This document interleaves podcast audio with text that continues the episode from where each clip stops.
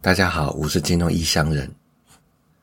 去年我在节目中有好几次提到，费德是会犯错的，也说过联准会是需要两位数升息才能抑制通膨。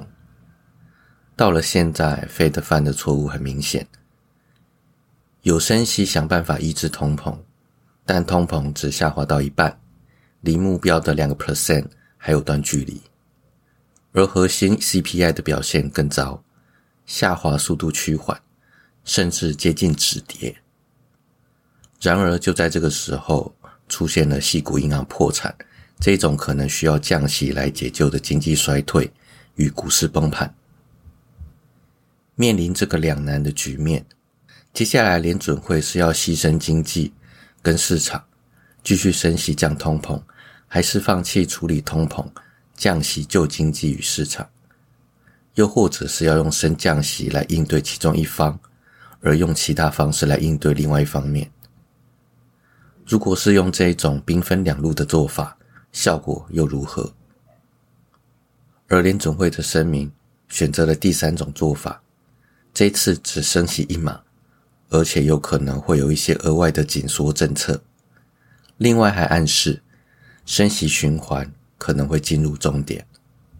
试图想同时降通膨与避免市场崩溃，但目前联准会的选择是会让通膨下滑减速，拉长与通膨对抗的时间。这样一来，如果通膨下降速度不够，甚至停止或反弹，到时候联准会就糗了，只好再次转向重新升息或做一些量化紧缩的动作。做其他量化紧缩的政策可能还好。但是如果重新升息，就等着被市场骂到翻吧。如果回到去年，联储会同时面临眼前高通膨和未来会出现的经济衰退，而且两者的应对方式基本上是互斥的。由于这当中有时间差，其实可以兵行险招，先集中力量两位数升息，全力快速打败通膨。然后可以从容用之前两位数升息之后的大空间来降息，应对经济衰退与市场崩溃。即使市场崩溃的时候，通膨仍然超过两个 percent，至少还有比四点五 percent 更多的降息空间可以用来缓冲。怎么看都比鲍威尔现在这种做法来得好。虽然两位数升息会引发经济衰退与市场崩溃。但是经济跟市场靠了十几年乱印钞票、不健康的上涨，本来就是要衰退、下跌、清洗一番的。与其蹑手蹑脚、小心谨慎的应对通膨，最后却搞得自己进退维谷，不如在适当的时机点就大胆放手一搏。但这种事通常只会在集权国家当中出现。在欧美这种人多口杂、民主政治拖延、没有效率的体系当中，掌权者不得不某种程度向不专业又外行的民众做出妥协，是很难出现这种有效又有魄力的作为。另外，联准会主席一向是政治角力下的产物，这让联准会更难出现真正有魄力的作为。加上鲍威尔是法学出身。并不是经济学家出身，基本上是靠待得久，还有政治敏感度出现的。这种法学出身的人任职经济官员，通常在做事的时候会让人觉得面面俱到，很稳妥。但等效果出来之后，你只会觉得效果欠佳，做事不到位。民主政治的弊病在此表露无遗。有意思的是，在鲍威尔试出。在鲍威尔释出向市场妥协讯息，市场乐观上涨之后没多久，财政部长耶伦就在国会上说不会放宽银行保险的范围。此话一出，市场立即暴跌。隔天，耶伦改口不会限制放宽银行保险的范围，市场才又恢复了反弹，显示现在市场对政府官员谈话内容的反应有多么的激烈。而在鲍威尔宣布放缓升息脚步之后，多方在指责费的猛暴式升息是造成系股银行破产的罪魁祸首。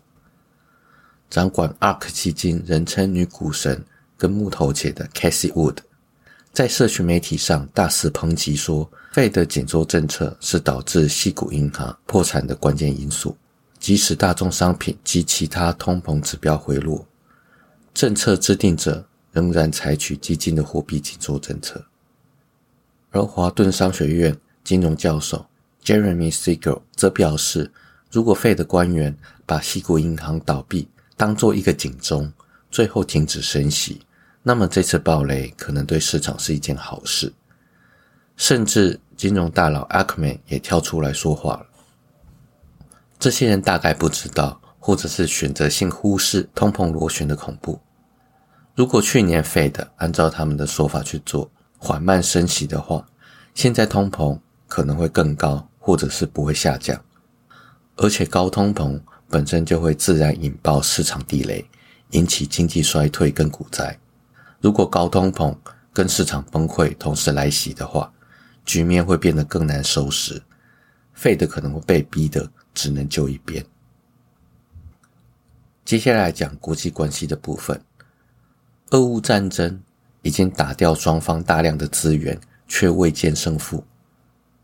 乌克兰继续寻求欧美国家的支援，但人力吃紧，而俄罗斯就是明摆着玩人口消耗战。这种消耗战再怎么打，能拉长的时间也很有限。曾经担任陆军上将的捷克总统表示，乌克兰要反攻的最佳时机只剩下接下来几个月。现在是西方援助乌克兰最庞大、最先进的阶段。如果乌克兰错失这个机会，那将会面临人力资源短缺。所以接下来几个月，要么乌克兰反击成功，要么乌克兰继续被俄罗斯蚕食，结局已经不远。所以最近反美联盟的动作频频，寻求新的反美契机。上周提到中国在中东的势力扩展，而这周则是习近平到俄罗斯拜访普京，来加深中俄关系。这有助于习近平最近有意建立中国是世界和平使者的形象。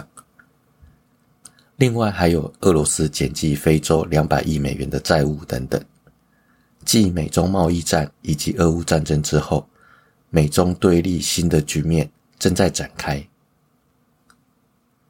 接下来进入今天最后一个主题：瑞信被瑞银收购，而且减记 AT1 债券为零。这两个礼拜，欧美金融圈发生的事情可以拍成电影了。先是美国系股银行暴跌百分之六十之后，二十四小时之内宣布破产，导致全球银行破产恐慌蔓延。后来，美国政府三个单位联手解救了恐慌。而拜登政府也向巴菲特请教。巴菲特曾经在二零零八年金融风暴拿出五十亿美元救助当年五大投银之首的高盛。至于这一次巴菲特有没有出手救助金融业，或是用价值投资法抄底，则是要过几个月才有办法知道。而在欧洲方面，瑞士政府施压逼迫瑞信。接受瑞银这个百年老对手的收购，劣迹斑斑的瑞信，即使是万般的不愿意，面对瑞士政府的逼迫，也只能接受三十二亿美元这个抢劫式的收购，其中包含了 AT1 债券减记为零。至于瑞士信贷如何劣迹，可以回去听 EP 零六七二零二二年四个金融危机事件这一集。瑞信被瑞银收购，这段流程可精彩了。三月十五号星期三，瑞信盘中跌了百分之三十，收盘则是跌了百分之二十，创下史上最大单日的跌幅，而且连跌八天，市场恐慌程度爆表。面对这种市场情绪，瑞信高层决定像去年一样，用回购债券的方式解除危机。于是。隔天周四的凌晨，瑞信宣布从瑞士央行借了五百四十亿美元来回购债券。宣布后，当天瑞信大涨百分之四十，危机短暂解除。但是瑞士央行这个动作并不是要救瑞信，而是要把瑞信这个烂到底的摊子做一个根本性的处理，也就是强迫瑞银买下瑞信，而瑞士央行借款只是为了拖延时间并促成收购而已。瑞士财政部、央行还有监管单位 FIMA 在提供援助的同时，提出一个讯息。瑞信必须跟瑞银合并，没有其他选择。瑞士政府会如此强硬，有很大的原因是在这一次危机三天之内，瑞士就损失了三百五十亿瑞士法郎的客户存款，而且身为永久中立国、深受国际大客户信赖的瑞士金融业，甚至遭遇了包括法国巴黎银行、汇丰银行等国际性银行的切断联系。等于是在瑞士重要的经济命脉上狠狠划上一刀。但从瑞银的角度来看，收购瑞信也不见得是一件好事，有利有弊。只是迫于政府压力，只好提出一些偏向瑞银股东，但是对瑞信股东大大不利的条件来同意收购。由于瑞银跟瑞信是百年老对手，不太可能好好坐下来谈收购。于是，这个收购的谈判过程基本上都是透过政府传话，双方几乎没有直接的联系。而在这个收购过程当中，还跳出一个竞争对手，BlackRock 的 Larry Fink。贝莱德在二零零八年金融风暴后的二零零九年，用一百五十二亿美元收购了巴克莱的国际投资管理。在这一笔收购案之后，贝莱德。成为了全球最大的资产管理公司，而 Larry 在这一次的瑞信危机当中闻出了类似的机会，于是要求手下立即进行收购案的研究与提案。虽然贝莱德保持开放态度，诚意满满，并提出最好的替代方案，但这不是瑞士政府想要的。最后，贝莱德在三月十七号周五。放弃了竞争收购瑞信的案子。到了三月十八号周六，市场仍然恐慌，全球监管机构巴不得当晚收购协议就被签下，但这个时候谈判还在持续。瑞士信贷的董事长写了一封信，告知瑞士政府这个收购计划当中有一些不可接受的原因，包括前两大股东沙地阿拉伯跟卡达。对交易不透明感到了极度不安，这两个大股东要求看到公平的价格，还有对是否收购来进行投票。然后精彩的部分来了，三月十八号周六晚上，瑞士财政部长在一间餐厅外打电话给瑞信，说明瑞银提出最多十亿美元的价格收购瑞信，这大约是每股零点二五瑞士法郎。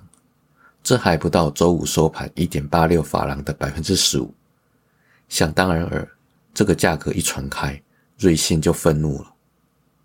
然后瑞士政府还通知瑞信，他们将会紧急修改立法，让双方绕过股东投票而直接定案。而这个不讲武德的举动，不仅让瑞士政府颜面扫地，还彻底激怒了瑞信跟中东的股东们。所以他们拒绝签署这个侮辱人的提案。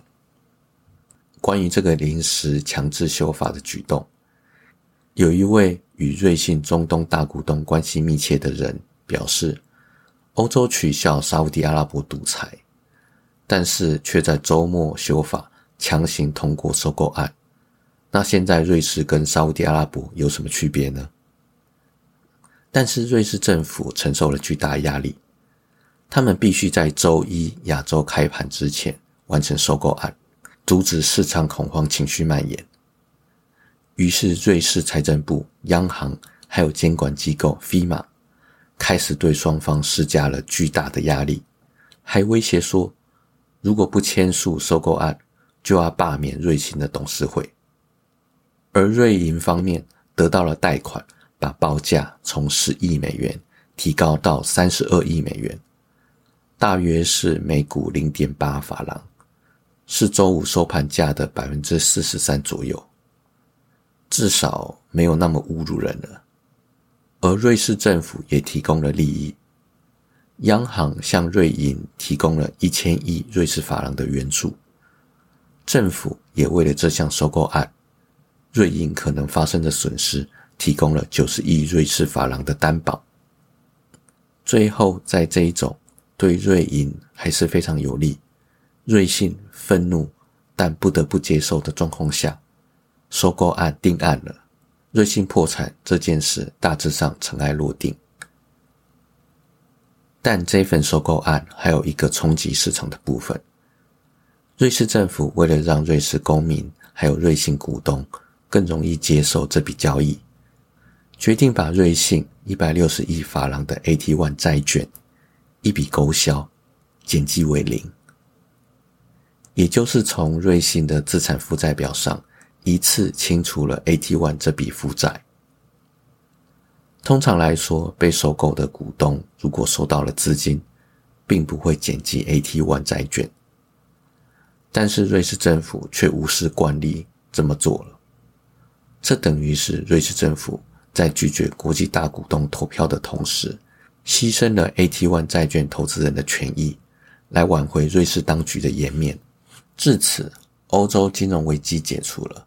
随后，礼拜一亚洲开盘之前，美国联准会、财政部、联邦存款保险公司联手救助西谷银行存户存款的消息一出现，美国银行业破产危机氛围当下也破除了，欧美金融危机暂时解除，才有了最近这个礼拜的反弹。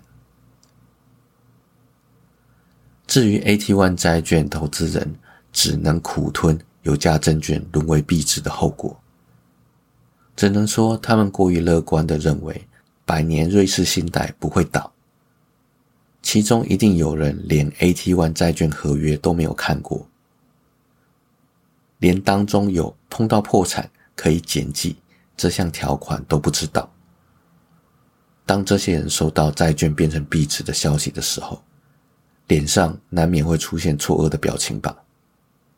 反过来讲，为了避免让自己碰到这种惨剧，在购买任何金融商品之前，一定要好好的看条款，不管是保险、基金、债券等等，只要是自己不熟的商品都要看，不然至少找懂金融或者是懂法律的人来帮你把关。虽然密密麻麻的文字让人感到压力还有厌烦。但能够保护自己的权益，还有辛苦钱，这些心力还是值得花费的。我是金融异乡人，今天就先到这边，拜拜。